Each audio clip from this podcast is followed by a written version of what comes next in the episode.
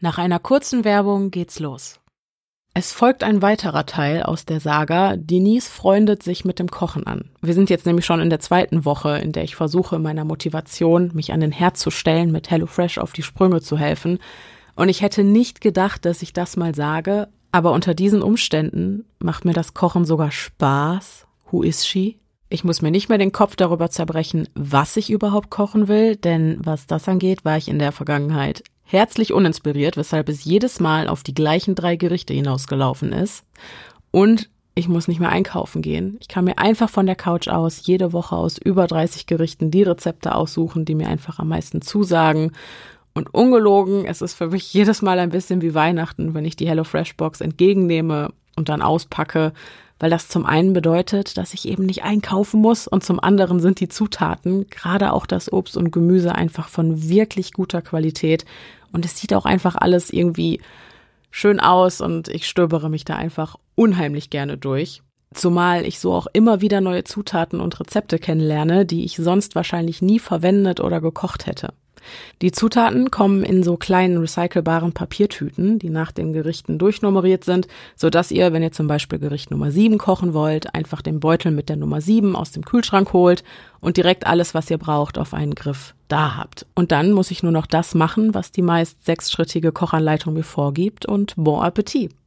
Viele der Gerichte eignen sich übrigens auch super zum Meal Preppen. Ich hatte jetzt diese Woche zum Beispiel unter anderem einen veganen Tex-Mex-Salat, der war super lecker, oder Lauch-Basilikum-Pasta und ich halte es dann gerne so, dass ich an einem Tag gleich mehrere Gerichte zubereite, die ich dann eintupper, so dass ich mir für den Rest der Woche mein Mittagessen einfach nur noch aus dem Kühlschrank holen und gegebenenfalls aufwärmen muss.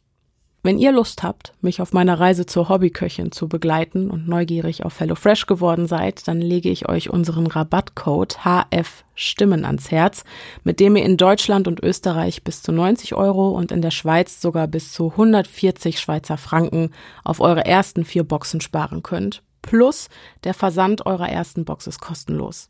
Einlösen könnt ihr den Code, solltet ihr in Deutschland oder Österreich wohnen, unter dem Link hellofresh.de slash podcast oder solltet ihr aus der Schweiz kommen unter hellofresh.ch slash podcast. In beiden Fällen einfach den Code HF Stimmen eingeben. Der wird komplett groß und komplett zusammengeschrieben und dann könnt ihr auch schon direkt loslegen. Und keine Sorge, ihr seid da an nichts gebunden. Das Abo kann jederzeit pausiert oder gekündigt und dann auch ganz einfach wieder aktiviert werden.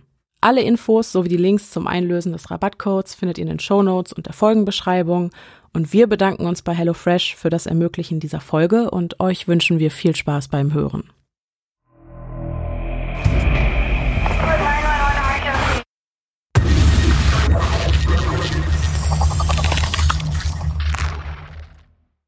Hallo und herzlich willkommen zurück zu einer neuen Folge des Podcasts Stimme im Kopf. Mein Name ist Denise und ich bin die Stimme, die ihr gerade im Kopf habt. Äh, ich habe mich immer noch nicht wieder dran gewöhnt, das Intro alleine zu machen. Für diejenigen, die es nicht mitbekommen haben, Pia ist aktuell in der Sommerpause, die ist im nächsten Monat wieder am Start. Bis dahin äh, müsst ihr mit mir Vorlieb nehmen und auch nochmal vorweg gesagt, das hier ist der zweite Teil eines Dreiteilers. Solltet ihr Teil 1 noch nicht gehört haben, dann würde ich euch bitten, Folge 71 müsste das sein, also die Folge vor dieser hier, zuerst anzuhören, sonst werdet ihr mitten ins Geschehen geschmissen und wisst gar nicht so richtig, was denn eigentlich alles vorher passiert ist und worum es eigentlich geht. Wobei das verrät der Titel. Auch in der heutigen Folge reden wir über Michael Jackson, im ersten Teil haben wir angefangen, die ganzen Missbrauchsvorwürfe aus dem Jahr 1993 aufzurollen und äh, gewisserweise zu entlarven. Im heutigen Teil möchte ich mich vor allem mit der Frage auseinandersetzen, wer Michael Jackson denn wirklich war. Und zwar wirklich der Mensch hinter der Kunstfigur. Des Weiteren beleuchten wir in dieser Folge auch die Kontroverse rund um die Dokumentation Living with Michael Jackson, die von dem britischen Journalisten Martin Bashir produziert worden ist. Äh, auch da tun sich ganze Abgründe auf und tatsächlich ist diese Doku berühmt berüchtigt dafür, Michael Jacksons Leben endgültig zerstört zu haben. Es verspricht also auch heute im zweiten Teil nicht minder spannend zu werden. Es ist dennoch, das ist mir eben im Schnitt aufgefallen. Ja, ich habe erst äh, diese Folge geschnitten und geschrieben und eingesprochen und das Intro habe ich zum Schluss gemacht. Fragt mich nicht warum. Jedenfalls ist mir eben beim Editieren schon aufgefallen, es ist eine sehr schwermütige und auch traurige Folge. Aber wir stehen das zusammen durch, versprochen. Bevor wir aber loslegen und direkt in die Folge einsteigen, möchte ich euch zuallererst mit unserem heutigen Interviewpartner bekannt machen. Dieter Wiesner war ab 1997 Michael Jacksons Manager und gleichzeitig auch ein enger Freund und Vertrauter, der sogar zeitweise mit ihm auf der Neverland Ranch gelebt hat.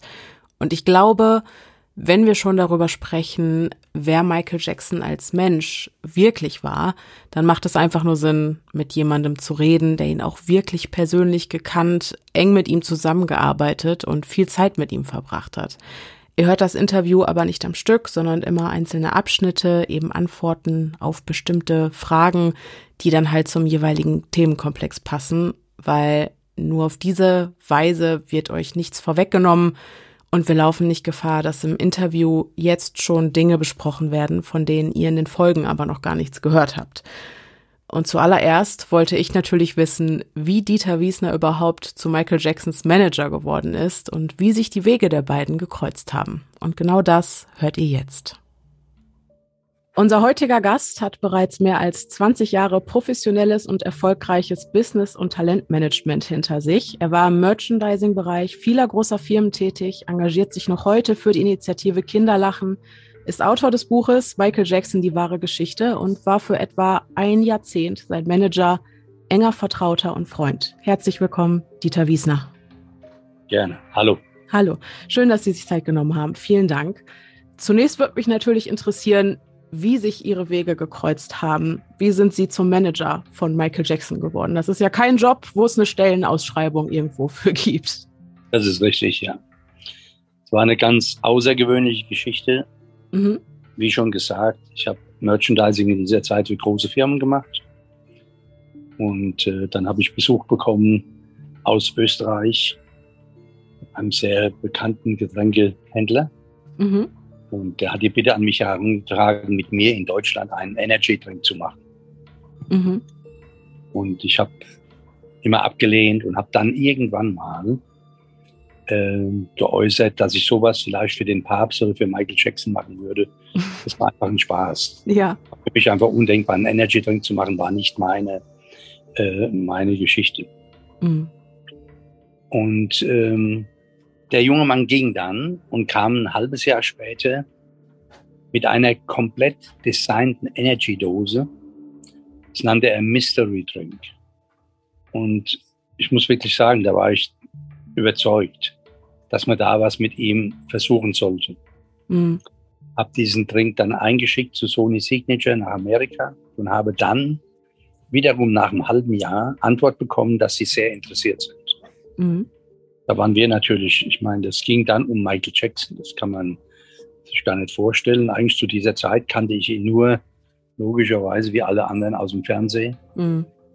Und ähm, habe dann äh, eine Einladung bekommen, bin da hingegangen, wir haben einen Vertrag verhandelt und dann haben wir von dort aus eine Einladung bekommen aus Los Angeles. Wir sind da hingefahren dann hat man uns noch gezeigt, wie begrüßt man so einen Künstler, wie, wie geht man da vor. Die ganze Etikette. Äh, äh, wirklich lustig. Mhm. Und wir waren gestylt mit Anzug und alles und die Jungs waren ganz cool und ganz locker. Es war also ganz neu für uns. Mhm. Und während wir reden und dann geht die Tür auf und er kommt rein. In der Jeans, in einem Pulli, der zu groß war. Und äh, ich meine, dann merkt man, wie die Ader am Hals schlägt.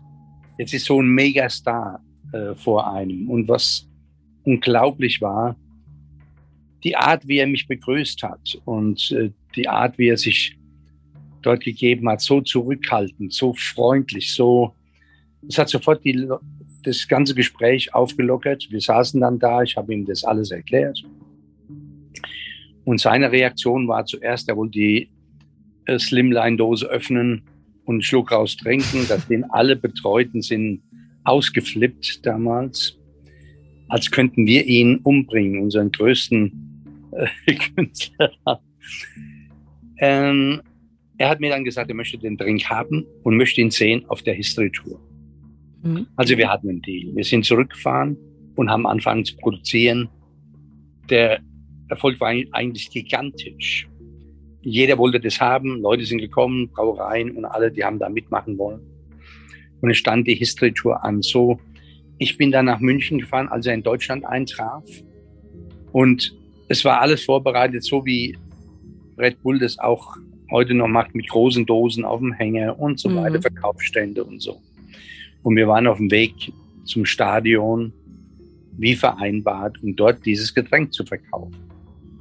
Und als wir dorthin kamen, haben wir festgestellt, dass eigentlich niemand was von uns wollte, dass wir komplett überflüssig waren. Wir wollten keinen Quereinsteiger und wir hatten auch keine Idee von irgendeinem Vertrag oder so. Das mhm. war uninteressant. Mhm. Das hieß für mich in dem Fall, der alles gemacht hatte und Leute mit ins Boot gebracht hatte, die absolute Katastrophe. Leute ja. hatten Geld investiert. Ich bin zurück ins Hotel gefahren und in dem Vertrag, den ich unterschrieben hatte, war eine Klausel drin, dass ich mit dem Künstler nicht mehr reden darf, sondern immer nur mit Sony direkt. Okay. Und das war mir aber dann zu diesem Zeitpunkt wirklich nicht mehr wichtig. Ich hatte den Wayne Naggin, seinen Chef-Bodyguard, kennengelernt. Bin ins Hotel gefahren und habe gewartet, bis ich ihn gesehen habe und ihn gebeten, mich zu Michael Jackson zu bringen. Mhm. Er hat mir dann gesagt, ich soll warten, bis die Leute von Sony nicht mehr im Hotel sind und er bringt mich hoch zu ihm. Und er hat mich dann hoch in die Suite gebracht und ich habe ihn telefonieren hören vom anderen Zimmer aus. Und da hat man schon ein wirklich komisches Gefühl nochmal. Jetzt sehe ich den Künstler zum zweiten Mal und muss ihm erklären, dass seine eigenen Leute mich eigentlich betrogen haben. Ja. Und das ist schon eine, eine komische Situation. Ja. Ich habe mich dann auf die Couch gesetzt und nach einer Weile kam er dann rein und hat mich genauso begrüßt, so wie die Japaner das machen mit einer Verneigung. Ist zu mir gekommen und hat sich zu mir auf die Couch gesetzt. Und aus diesem Gespräch sind dann circa drei Stunden geworden. Ich habe ihm mein ganzes Leid geklagt. Er hat mir am Ende gesagt, er weiß genau, was los ist behind the scene und er kennt mhm. sich da, er weiß genau, was los ist und ich möchte mit ihm auf äh, die Welttournee gehen. Ich meine, das ist dann etwas, ich habe hier einen laufenden Betrieb gehabt ja. und alles, das muss man natürlich, ich habe dann darum gebeten, mal fünf Minuten Pause zu machen. Ja, genau. Dann habe ich erst mal angerufen zu Hause und habe gesagt, wie machen wir das? Und da haben wir uns darauf geeinigt, dass ich da mitgehe. Und von dem an bin ich dann mit ihm zusammen gewesen auf 80 Konzerten. Mhm. Und das erste Jahr, er war sehr, sehr zurückhaltend, aber ich musste immer an seiner Seite sein. Wenn es ins Konzert ging, war ich mit ihm hinter die Bühne, ich bin mit ihm dahin gefahren. Mhm. Das haben die Herren natürlich nicht gern gesehen, aber die konnten nichts daran ändern. Und ich habe natürlich auf dem Weg, auf diesen Wegen versucht, noch den Drink zu promoten. Aber man hat dann sehr schnell festgestellt, das war für ihn äh, nicht der Grund, warum er mich mitnimmt. Mhm. Und im zweiten Jahr ist er dann relativ deutlich geworden. Anfang des zweiten, 97 war das dann, hat mir gesagt, dass er in seinem Leben alles ändern will und ob ich mir das zutrauen würde, mitzugehen und das zu machen. Mhm. Und ich habe dann gesagt, okay, ich kann das probieren, ich habe keine Ahnung. Er sagt, das wird sehr, sehr schwer. Ich hatte da in der Form eigentlich keine Vorstellung, wie schwer das sein soll. Aber ich habe das dann später erfahren müssen, wie schwer sowas sein kann. Okay. So, ich bin mit ihm dann auf die Ranch gegangen nach der History-Tour. Das war der Einstieg. Die Wunde, die das Messer in Michaels Rücken verursacht hat, blutet zwar noch immer, doch es muss weitergehen. Business as usual. Im Jahr 1994 heiratet Michael Jackson Lisa Marie Presley, Elvis Presleys Tochter. Wie zum Ende der letzten Folge bereits erwähnt, erscheint im Juni 95 sein Album History. Um dieses zu bewerben, werden in Großstädten auf der ganzen Welt im Rahmen einer 40 Millionen Dollar teuren Werbekampagne neun Meter hohe Statuen des King of Pop aufgestellt, was Jackson jedoch nicht nur Bewunderung und Jubel, sondern auch reichlich Kritik einbringt. Er sei größenwahnsinnig und leide an Realitätsverlust, heißt es in den Medien. Doch Gerüchte und Vorwürfe dieser Art sind für Michael nichts Neues. Ganz im Gegenteil. Durch seine jahrelange Erfahrung im Showbusiness hat er sogar gelernt, diese Dynamiken für sich zu nutzen. Matt Fiddies, Jacksons ehemaliger Bodyguard, nennt ihn in einem Interview ein Medienmanipulator, ein Illusionist, der genau weiß, was er tun muss, um die Aufmerksamkeit der Presse auf sich zu ziehen. Doch von Zeit zu Zeit geht der Versuch nach hinten los. Laut Matt sei sich Michael der Konsequenzen seiner Inszenierungen nicht immer bewusst gewesen, und dann hagelte es Kritik. Seine exzentrische Art habe das Mysterium um seine Person perfekt gemacht, doch sorgte sie gleichermaßen für allerlei Gerüchte, die ihn zu einer Zielscheibe für die Medien machten. Bodyguard Matt Fiddies drückt es mit folgenden Worten aus. Er war ein intelligenter Mann, nicht die Comicfigur, die viele in ihm sahen. Ein wirklich intelligenter Mann. Vielleicht war es ein Fehler, dass er diese Intelligenz nie gezeigt und sich nie als der große Businessmann Michael gezeigt hat. Vielleicht hätten die Menschen ihn dann besser verstanden. Er wird zutiefst missverstanden.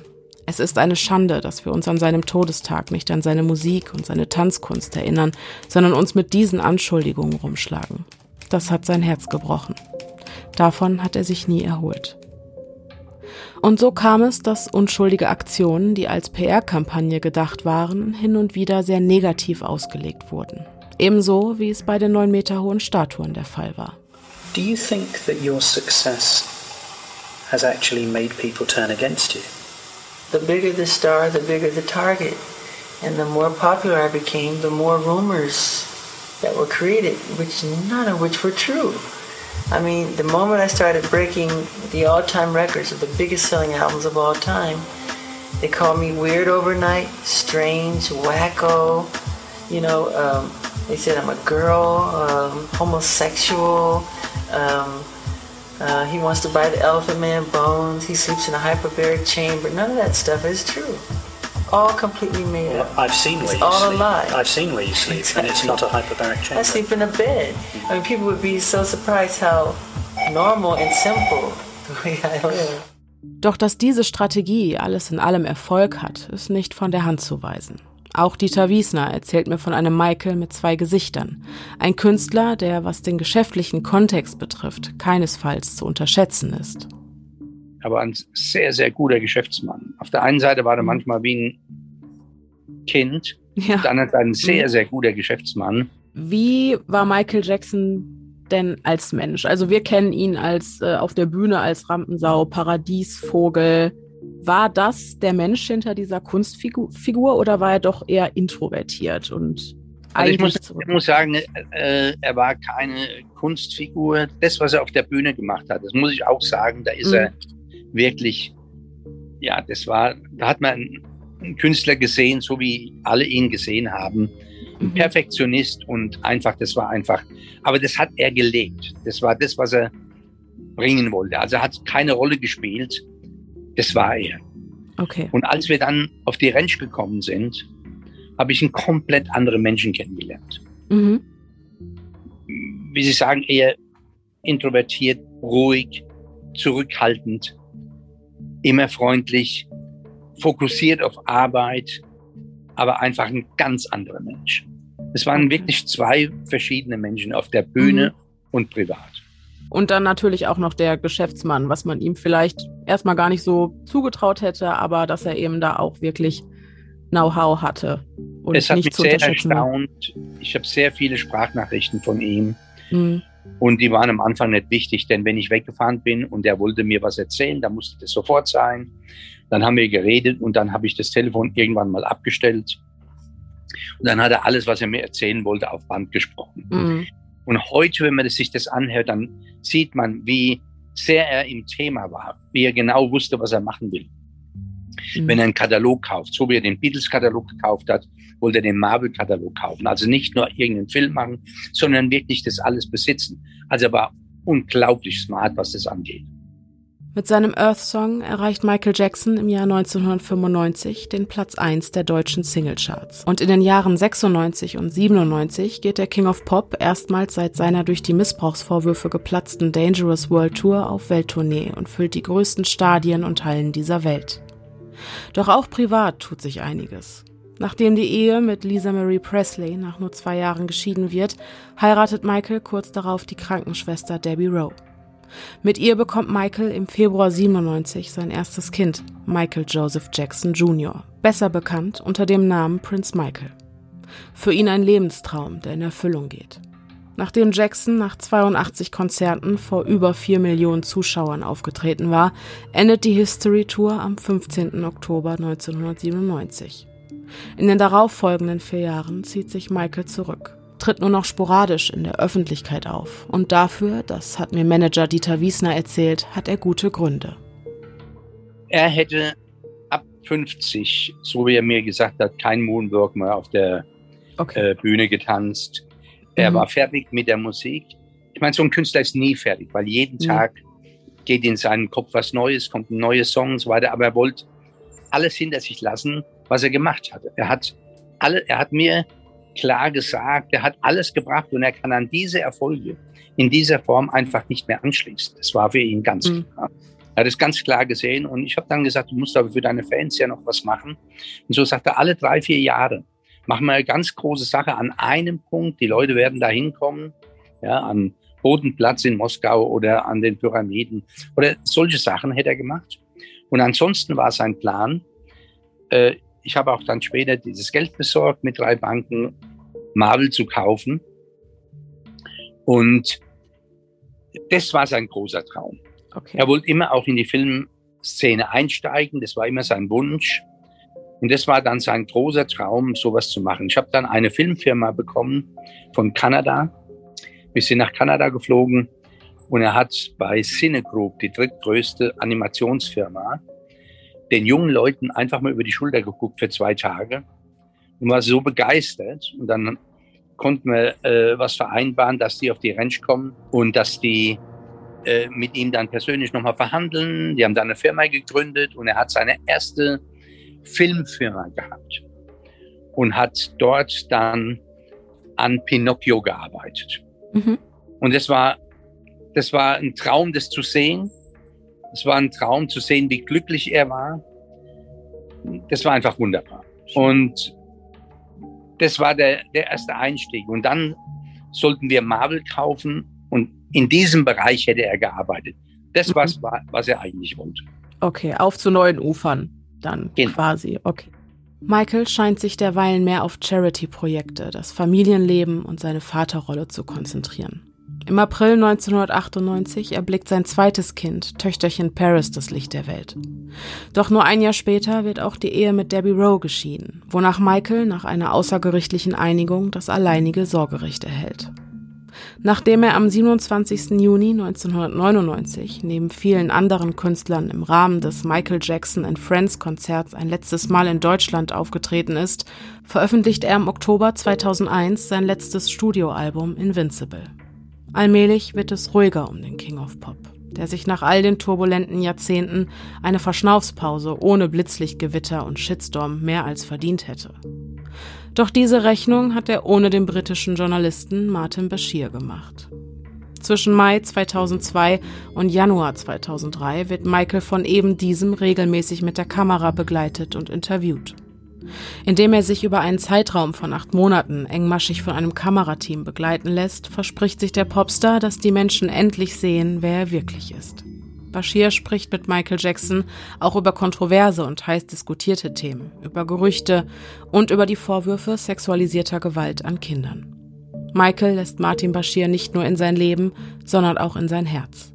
Er gewährt ihm Einblicke in seine Kindheit, in seine Gefühlswelt, in seine Vergangenheit und Gegenwart.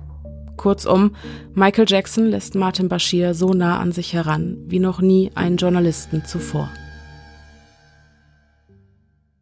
Er führt ihn durch sein Niemandsland, klettert mit ihm auf den Giving Tree, der Baum, auf den er sich zurückzieht, um seine Texte zu schreiben. Er erzählt ihm, dass Peter Pan eine so große Inspiration für ihn ist, weil er sich in ihm selbst wiedererkennt. Ein Kind, das niemals erwachsen wird. Michael offenbart ihm das große Geheimnis hinter seiner Kunst und gewährt ihm Einblicke in seinen kreativen Freigeist. Don't write the music, let the music write itself. Während sich die beiden vor laufenden Kameras Videos aus der Zeit der Jackson 5 ansehen, wird Michael plötzlich emotional. Er erinnert sich an die Zeit, in der sein Vater ihm und seinen Geschwistern beim Tanzen zusah, den Gürtel in der Hand haltend und bei jedem falschen Schritt dazu bereit, das harte Leder mit einem lauten Knall auf die zarte Kinderhaut schnellen zu lassen. Michael spricht darüber, wie er noch heute, wenn er seinem Vater Joseph Jackson begegnet, unter Übelkeit bis hin zu Erbrechen leidet und manchmal sogar das Bewusstsein verliert. Er spricht von einer verlorenen Kindheit, eine Kindheit, die keine war. Während sich Michael, nachdem er seine Schulbücher weggelegt hatte, gleich auf den Weg ins Musikstudio machen musste, wo er bis spät in die Nacht sang und tanzte, spielten andere Kinder vergnügt auf Spielplätzen. Als er mit seinen Brüdern nach Südamerika aufbrach, um die Jackson Five Tour anzutreten, habe er im Auto auf dem Rücksitz stille Tränen geweint. Er wollte einfach nur zu Hause bleiben und ein normales Kind sein. In seinem Buch Moonwalk beschreibt Michael die Situation wie folgt. Da war ein Park gegenüber vom Motown Studio und ich kann mich daran erinnern, wie ich diesen Kindern beim Spielen zugesehen habe. Ich starrte sie nur an und wunderte mich. So eine Freiheit, so ein sorgloses Leben war für mich unvorstellbar. Ich konnte nicht anders, als mir nichts mehr zu wünschen, als einfach wegzulaufen, um so sein zu können wie sie. Auch Dieter Wiesner hat mit mir über Michaels Beziehung zu seiner Familie gesprochen. Wie war denn Michael Jacksons Verhältnis zu seiner Familie? Er hat seine Mutter geliebt. Wenn er mhm. Probleme hatte, da hat er sich auf der Ranch, er hat so eine Library gehabt. Mhm. Manchmal habe ich ihn gesucht und ich habe ihn an dem Tag nicht gefunden. Und ich gehe da hoch und rufe nach ihm. Und dann höre ich ihm, da war noch so eine Tür, die hat man nicht gesehen. Und hinter der Tür war ein lag auf so einer Sonnenliege, so einer uralten und hat mit der Mutter telefoniert. Und dann mhm. hat gesagt, ich soll äh, ja, soll reinkommen und so. Und habe ich gehört, bei der Mutter konnte alles loswerden. Mhm. Und der Rest der Familie, er wollte, dass seinem Vater gut geht. Ich musste mhm. immer darauf achten, dass die alles haben. Aber er wollte geschäftlich eben einen großen Abstand haben. Okay. Alles andere, zum Geburtstag gehen und so weiter und so fort. Es war ja jedes Jahr ein Jackson-Tag. Äh, da waren sie alle da. Mhm. Da muss ich dann wirklich, wirklich überreden, dann mal in das Zelt zu fahren und sich zur Mutter zu setzen. Das hat er alles nicht geliebt. Das war, äh, was geschäftlich war, wollte er Abstand haben. Ansonsten mit der Mutter war er im engen Kontakt, äh, mit der Janet auch. Ansonsten wollte er Abstand. Trotz allem bezeichnet Michael seinen Vater im selben Atemzug als Genie und drückt seine Bewunderung und Dankbarkeit für alles, was er für ihn und seine Geschwister getan habe, aus. Michael offenbart Bashir, dass diese Kindheitserfahrungen einer der Gründe dafür ist, warum er gegenüber seiner eigenen Kinder niemals die Hand erheben würde. Ganz im Gegenteil. Dass sie um seine bedingungslose Liebe wissen, sei ihm das Allerwichtigste. I'm crazy about it. And I tell them, I look into their eyes every day. I make sure I do it. I say, look at me. I say, I love you very much. Bodyguard Matt Fiddis bestätigt den Eindruck, der dem Zuschauer durch diese Aussage von Jackson vermittelt wird. In einem Interview sagt er, Michael war der beste Vater, den man sich nur hätte vorstellen können. Are you ready for this? Mm -hmm. Here we go. Good move. Daddy? Yes? This is a run game. Now you move that. Your turn. Good move, Applehead. Very good. Und diese Liebe schien auf Gegenseitigkeit zu beruhen. Daddy, thank you for my birthday cake and, and I love you so much. Mark Lester, ein langjähriger Freund von Michael, erinnert sich noch gut daran, wie sehr seine Kinder ihn vergötterten und ihm immer hinterherliefen wie kleine Entenbabys. Trotz seiner Karriere habe Michael viel Zeit mit seinen Kindern verbracht, doch auch den Sprösslingen des King of Pop seien Grenzen aufgezeigt worden. So habe es laut Mark immer feste Zu-Bett-Geh-Zeiten gegeben und es wurden mindestens vier Stunden am Tag damit verbracht, an den Schulaufgaben zu tüfteln. Erst danach habe Marks Tochter Lacey mit Michaels Kindern spielen dürfen. Diese Regeln haben sicherlich dazu beigetragen, dass Prince und Paris von Besuchern der Familie Jackson stets als bodenständig, höflich und respektvoll wahrgenommen wurden, obwohl sie sicherlich alles hätten haben können. Auch Mark Lesters Kinder liebten Michael.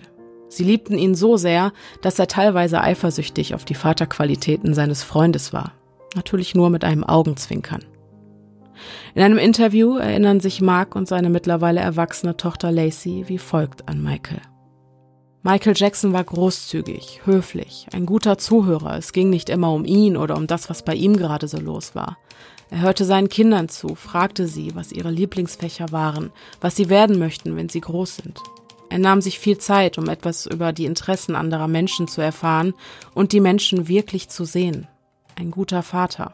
So sehr, dass ich oft genervt davon war, weil ich daneben wie ein schlechter Vater aussah. Ein Freigeist, ein Paradiesvogel, ich vermisse Michael oft und viel. Meine Kinder vermissen ihn und seine Kinder. Es ist eine Schande, dass dieser Mann nicht mehr auf Erden wandelt. Mark Lester. Lacey sagt über Michael, er hatte so viel Liebe zu geben und ich würde alles dafür tun, um ihn noch hier zu haben. So sehr wie sein Name durch den Dreck gezogen wurde, bin ich froh, dass er das nicht miterleben muss. Das würde sein Herz brechen. Er konnte nicht ertragen, dass Menschen ihm so etwas unterstellen konnten. Nach den Vorwürfen war er ein gebrochener Mann. Kennst du das Gefühl von Menschen umgeben und trotzdem allein zu sein? Michael spricht mit Martin Bashir über die Einsamkeit, die ihn immer dann überkommt, wenn er allein in einem Hotelzimmer auf dem Bett liegt und die Fans unten auf der Straße seinen Namen rufen hört.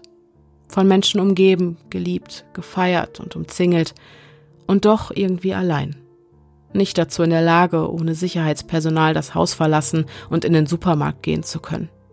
Zweifellos lebt Michael Jackson eine andere Realität als wir. Eine Realität, die er sich nicht ausgesucht hat, denn er wurde in sie hineingeboren.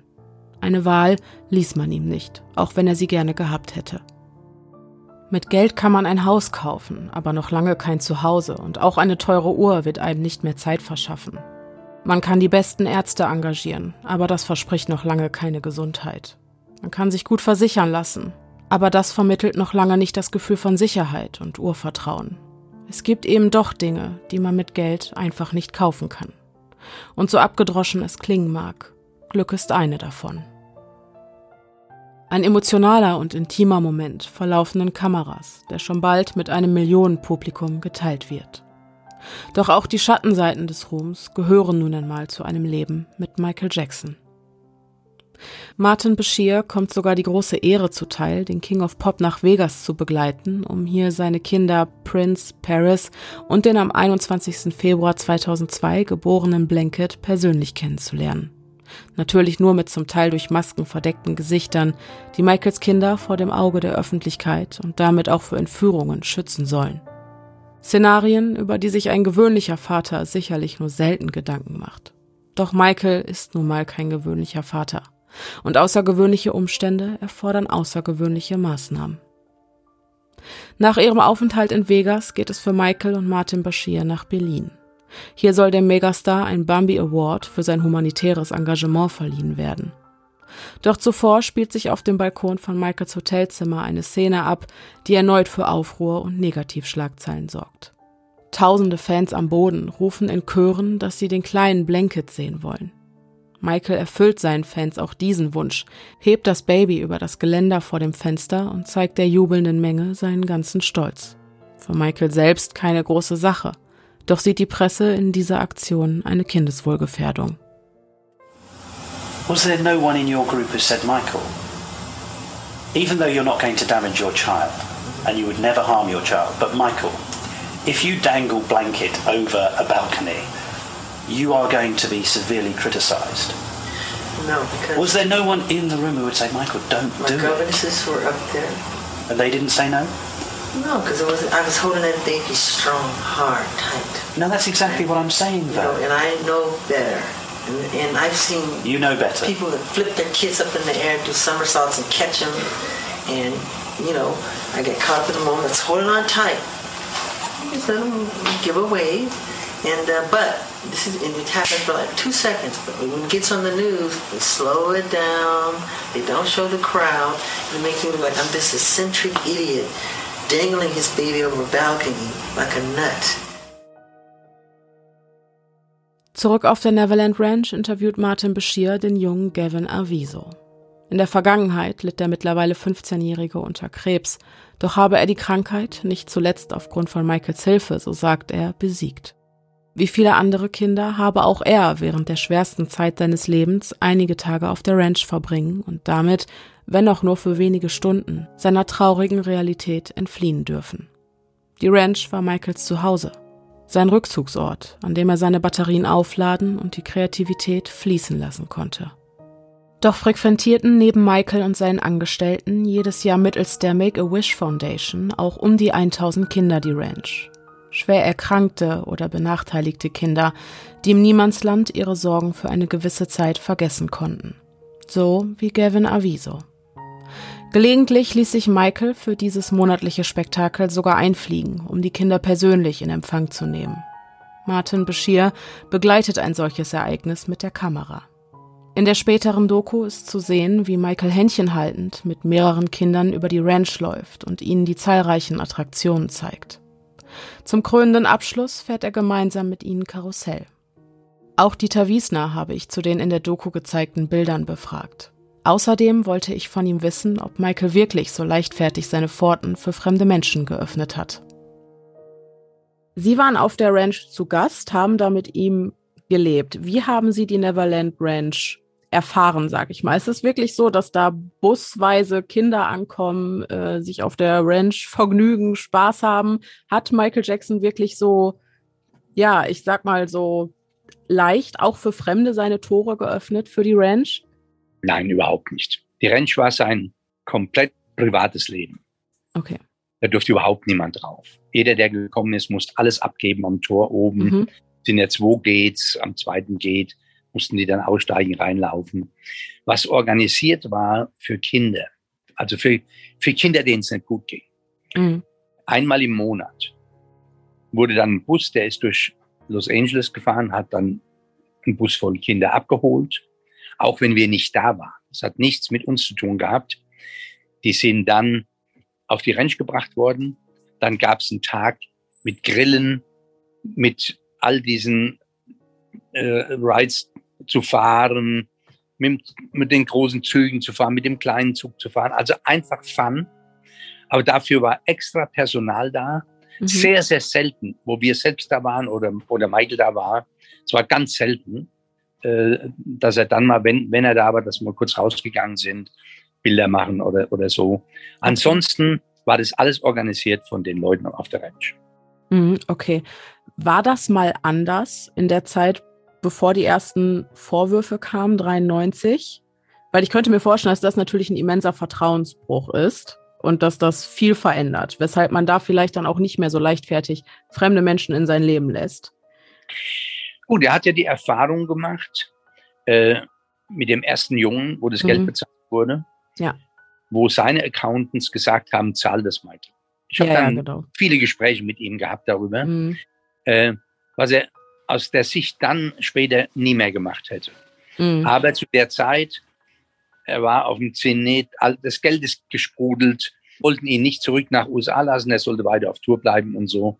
Also haben die bezahlt. Das war ein ganz, ganz großer Fehler damals. Und ähm, als das zweite Mal diese Sache passiert ist, da war ich ja, habe ich auf der Grenze gelebt, ich habe ja, ja dort gewohnt, viele Jahre. Und dann hat man gesehen, wie man versucht, diesen Mann vorzuführen. Mhm. Es war unglaublich. Also ich meine, war ja viel Zeit dazwischen, alles, was passiert ist und so. Äh, ich war dort, äh, wenn Leute auf der Ranch waren.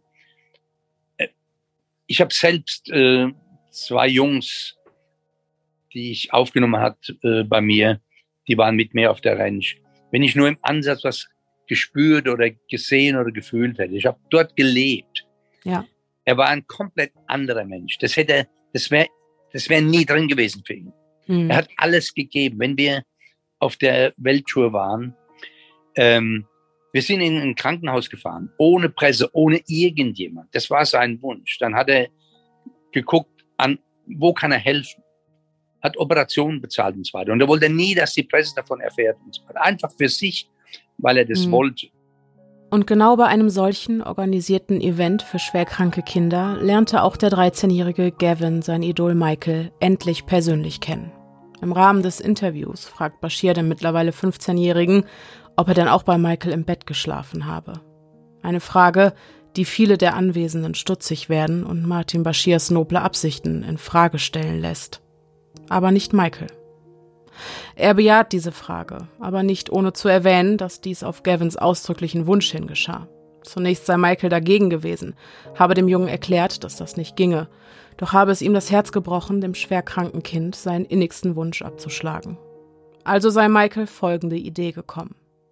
Er habe Gavin angeboten, gemeinsam mit einem anderen Kind in seinem Bett zu schlafen, während er gemeinsam mit einem Freund namens Frank Caschio auf dem Fußboden schläft. Und so hätten sie es dann auch gemacht.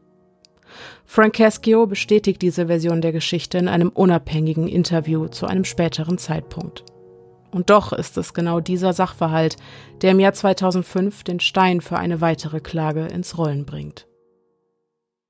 Aber zunächst wird Martin Bashirs Reportage Living with Michael Jackson am 3. Februar 2003 veröffentlicht und im internationalen Fernsehen ausgestrahlt. Doch ist das Resultat ein anderes als erwartet. Das Resultat ist eine Dokumentation, die laut Michaels Neffen Touch Jackson und Michaels Manager Dieter Wiesner das Messer war, das dem King of Pop endgültig den Todesstoß verpasste. Also es ist einfach ganz furchtbar, was man ihm da angetan ja. hat. Und als die zweite Sache kam, ich war mit ihm in Las Vegas, der hat geweint wie ein kleines Kind. Als Martin Bashir diesen ja. Bericht gebracht hat. Es war eine absolute Katastrophe für ihn. Wir haben lange gebraucht, bis er sich gefangen hatte. Also man hat ihm da unglaublich Unrecht getan. Ja, das äh, habe ich auch so wahrgenommen, ne? dass er mit nichts als guten Absichten gehandelt hat und man ihm dann eiskalt quasi das Messer in den Rücken, gestochen hat durch Ganz unethischen Journalismus. Genau. Inwiefern haben diese Anschuldigungen denn sein Leben verändert? Wie, wie ist er damit umgegangen? Also ich war ja mit ihm in Berlin. Ich hatte ihn überredet, nach Berlin zu kommen zu dem Bambi Award. Mhm. Und da war Bashir auch dabei. Und ich habe das etwas, er hat ihm 100% vertraut. Mhm.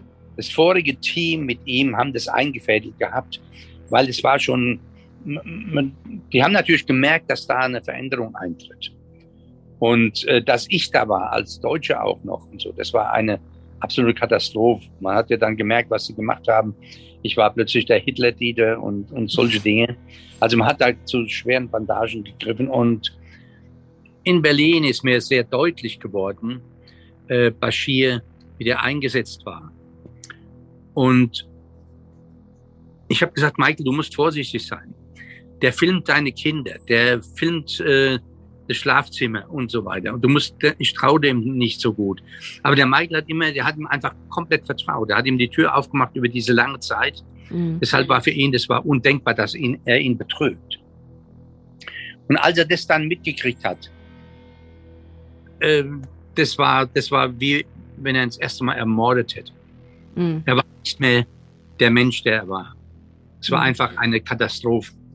Am Anfang er konnte sich nicht beruhigen, er hat geweint und hat, er konnte nicht glauben. Und wenn man ein Mensch ist, der mit 99 Prozent bekannt ist in der Welt und dann so ein Vorwurf, das war für ihn einfach tödlich. Ja. Ich glaube, sein Neffe hat sogar das quasi so gesagt, ne, dass ihm das, dass das der Todesstoß war, von dem er ja. sich nicht mehr wirklich erholt hat. Also er gibt Martin Bashir ja schon die Schuld zum Teil ja. auch auf jeden Fall. Ja. In seinem Schicksal, ja. Schrecklich. Doch was war geschehen? Während der Dreharbeiten schien doch alles so vielversprechend.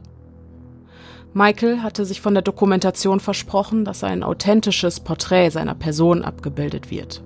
Doch das ist wohl kaum der Fall. Stattdessen lässt Martin Bashir, der während des Drehs in den höchsten Tönen von ihm sprach, jetzt kein gutes Haar mehr an Michael.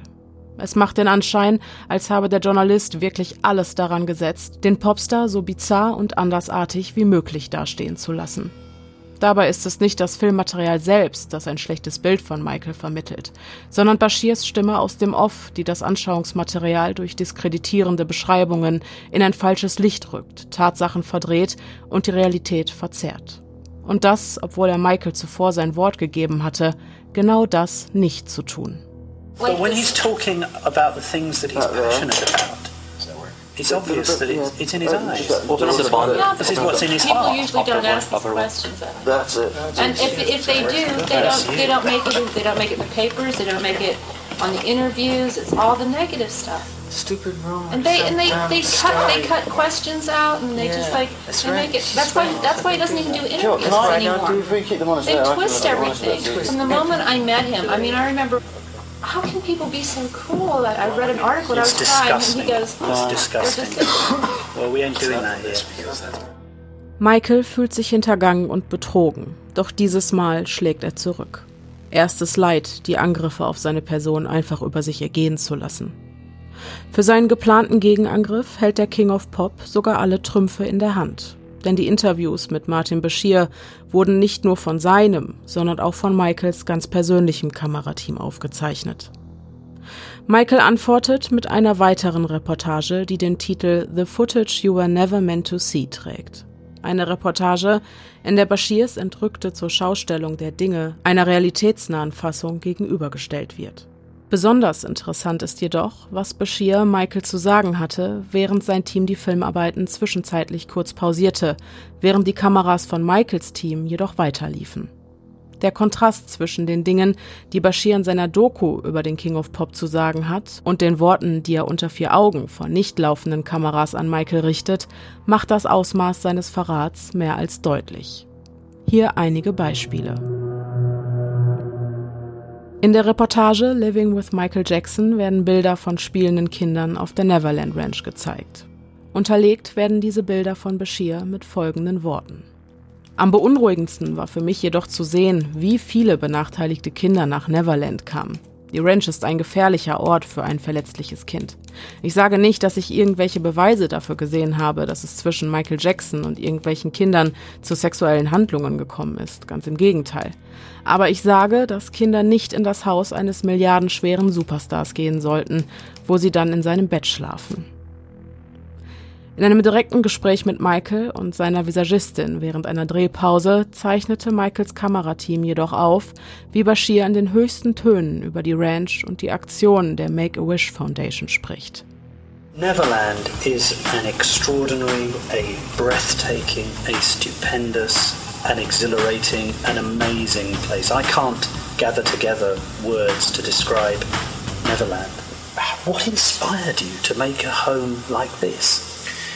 What inspired me? It was so easy because it was me being myself, creating things that I love. And what I love, kids happen to love, or the child that lives inside the adult happens to love. You know, it is so easy because um, I'm just putting behind the gates everything I never got to do when I was a kid. The problem is, you see, nobody nobody actually comes Make here and sees it.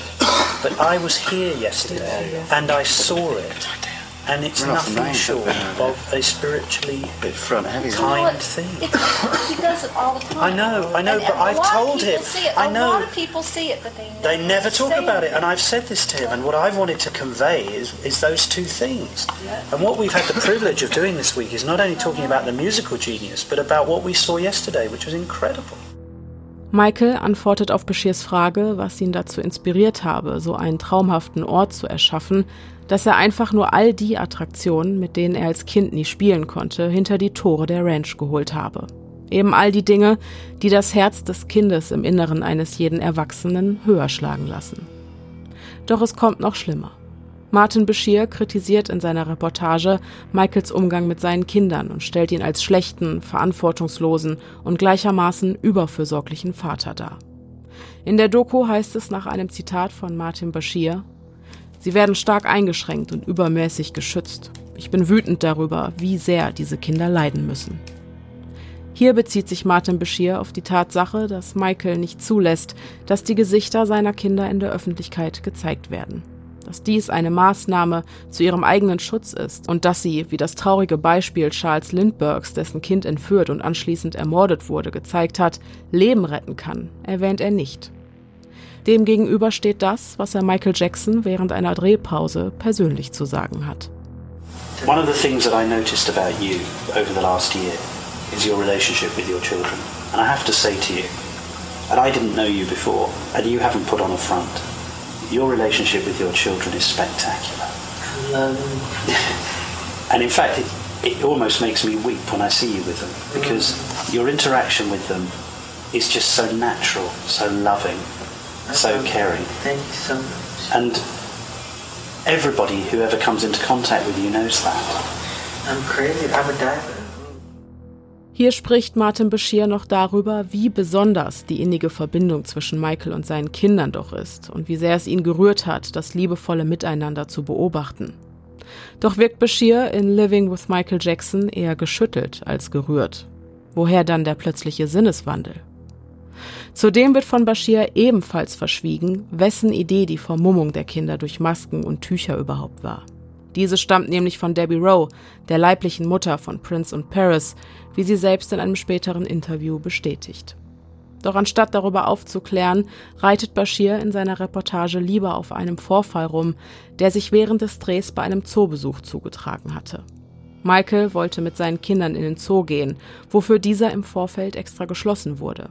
Familie Jackson und Entourage hätte also nichts zu befürchten gehabt, wenn die Presse nicht einen anonymen Tipp bekommen hätte. Innerhalb kürzester Zeit wurden Michael, seine Kinder und auch Martin Bashir samt Team von einer Menschenmasse aus Paparazzi eingekesselt. Ohne Zweifel eine gefährliche Situation für alle Beteiligten. Doch wäre es ohne den Whistleblower nie so weit gekommen.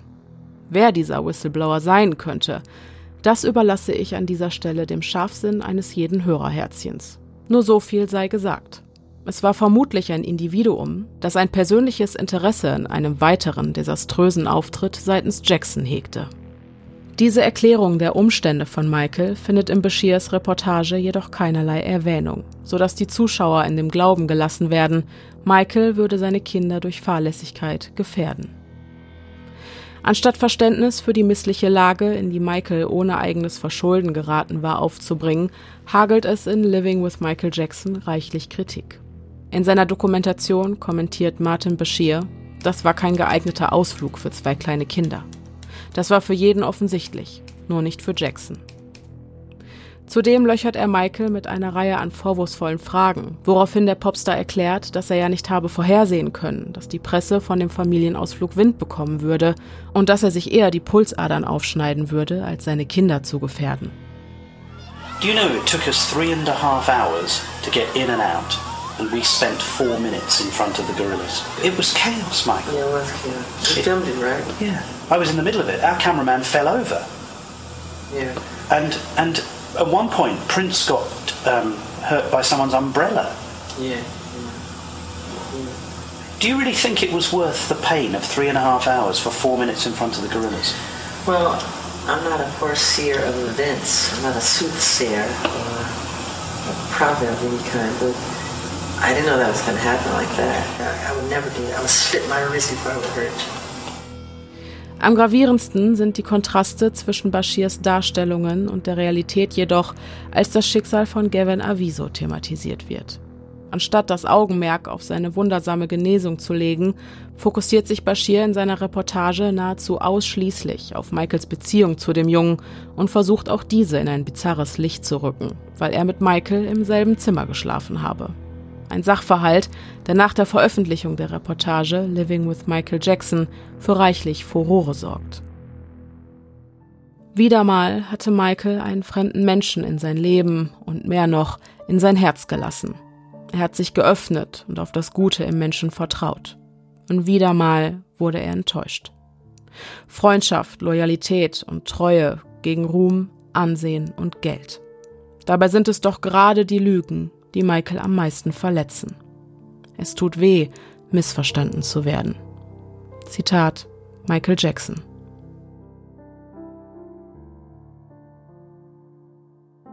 Und das war der zweite Teil unserer Michael Jackson-Reihe. Ich hoffe, ihr könnt euch jetzt ein etwas besseres oder genaueres Bild vom King of Pop ausmalen und habt vielleicht Einblicke darin bekommen, ja, wer, wer er denn als Mensch war. Wer war dieser Mensch hinter dieser ganzen Maskerade, hinter dieser Kunstfigur? Und ich finde, gerade das Interview mit Dieter Wiesner hat viel dazu beigetragen, dass man nochmal ein anderes Verständnis für diese ganze Branche bekommt und auch für Michael Jackson selber.